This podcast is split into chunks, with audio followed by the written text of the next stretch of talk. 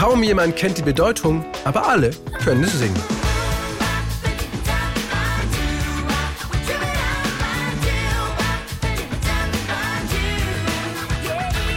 Bob steht im Sommer 1997 in 27 Ländern auf Platz 1 der Charts.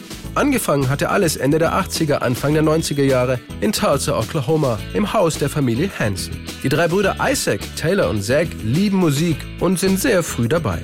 Schon als Zach vier war, ziehen sie sich Lederjacken an und singen überall, wo sie dürfen, als Hanson Brothers Songs von Little Richard, Bobby Darin oder Chuck Berry a cappella.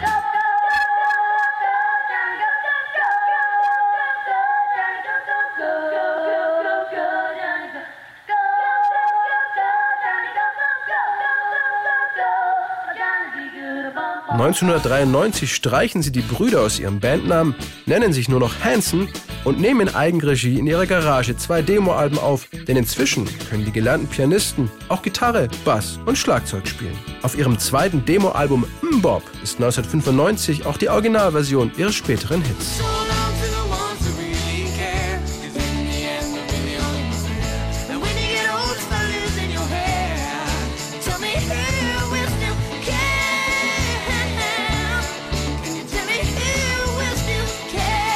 Damals noch ohne den Einfluss der späteren Produzenten. Deutlich langsamer und melancholischer, was auch viel besser passte zum traurigen Text der Strophe, die im deutlichen Gegensatz zum fröhlichen und optimistischen Refrain steht. Du hast so viele Beziehungen in deinem Leben. Nur eine oder zwei davon werden am Ende bleiben. Du erlebst all den Schmerz und Streit. Und dann drehst du dich um und plötzlich ist alles vorbei.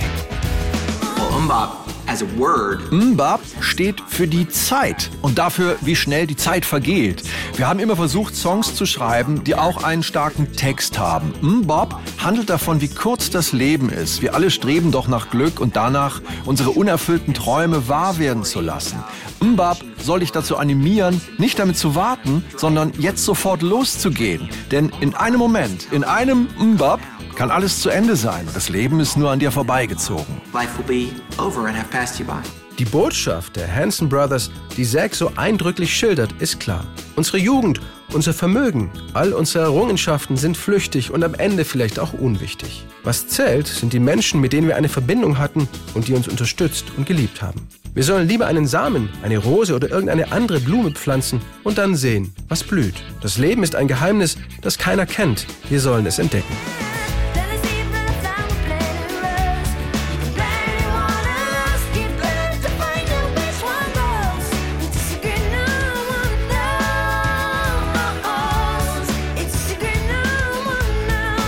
Ein bemerkenswerter Text der drei Kids, von denen 1996 erst zwei gerade mal das Teenageralter erreicht haben. Der älteste Hanson, Isaac, ist zu diesem Zeitpunkt 16, Taylor 13 und Zack zarte 11 Jahre alt. Damit hält er bis heute den Rekord für das jüngste Bandmitglied in der Geschichte der Billboard-Charts, das jemals an einem Nummer 1-Hit mitschrieb und beteiligt war. Und er ist der jüngste Musiker, der je für einen Grammy nominiert wurde. Bis dahin war es aber noch ein langer Weg. Ihre Devise Hauptsache singen und Hauptsache bekannt werden, erzählt Zack. Wir kannten ja überhaupt niemanden und wurden auch zu keinen Showcases eingeladen. Also fragten wir einfach jeden, den wir trafen. Entschuldigung, arbeiten Sie für eine Plattenfirma? Wir wollen für Sie singen. Wir machten Straßenmusik, sangen vor Kneipen, weil wir in unserem Alter da noch gar nicht rein durften, und sogar am Rand der Softballfelder, wo die Plattenfirmen-Teams zum Spaß gegeneinander antraten. Ein junger Anwalt sieht die drei Jungs 1996 während eines kleinen Auftritts beim South by Southwest Festival in Austin, Texas, mag, was sie tun und wird kurzerhand ihr Manager. Trotzdem werden die Demos ihrer eigenen Songs von einem Dutzend Plattenfirmen abgelehnt. Der Wendepunkt kommt bei einem sehr schlecht besuchten Konzert in Form von Steve Greenberg, ein wichtiger Mann beim großen Major-Label Mercury. Steve ist immer auf der Suche nach dem nächsten großen Ding, das den Grunge ablöst und eine neue Ära einleiten kann. Und findet Hanson.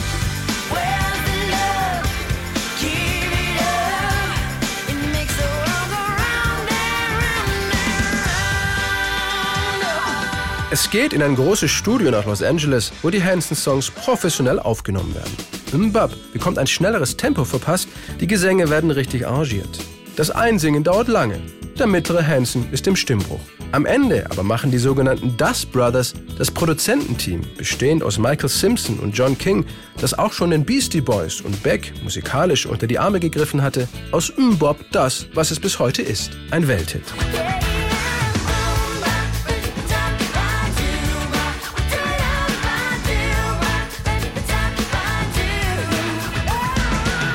Am 15. April 1997 wird Mbop als erste Single aus ihrem Debütalbum Middle of Nowhere ausgekoppelt. Schon im Juni stehen Hanson damit unter anderem auf Platz 1 in den USA, Großbritannien und Deutschland.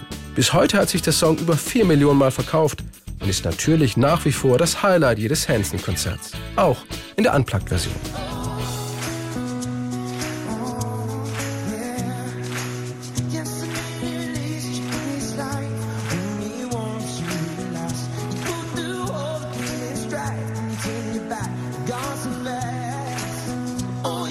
Soll insgesamt sage und schreibe 93.000 Coverversionen von Umbob bei YouTube geben. Der US-Reporter Patrick Hoskin von MTV hat sie 2016 angeblich selbst gezählt.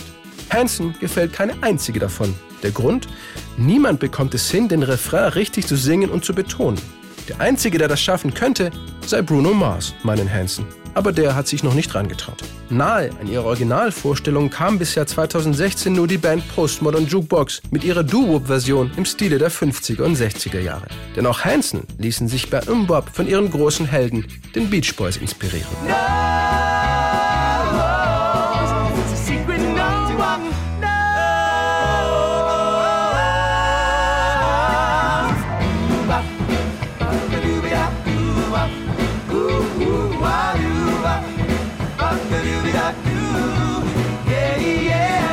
Übrigens, Isaac, Taylor und Zach Hansen haben zusammen nicht nur 15 Kinder, sondern auch eine eigene Brauerei. Dort gibt es in Anlehnung an ihren größten Hit unter anderem das Pale Ale M Hops.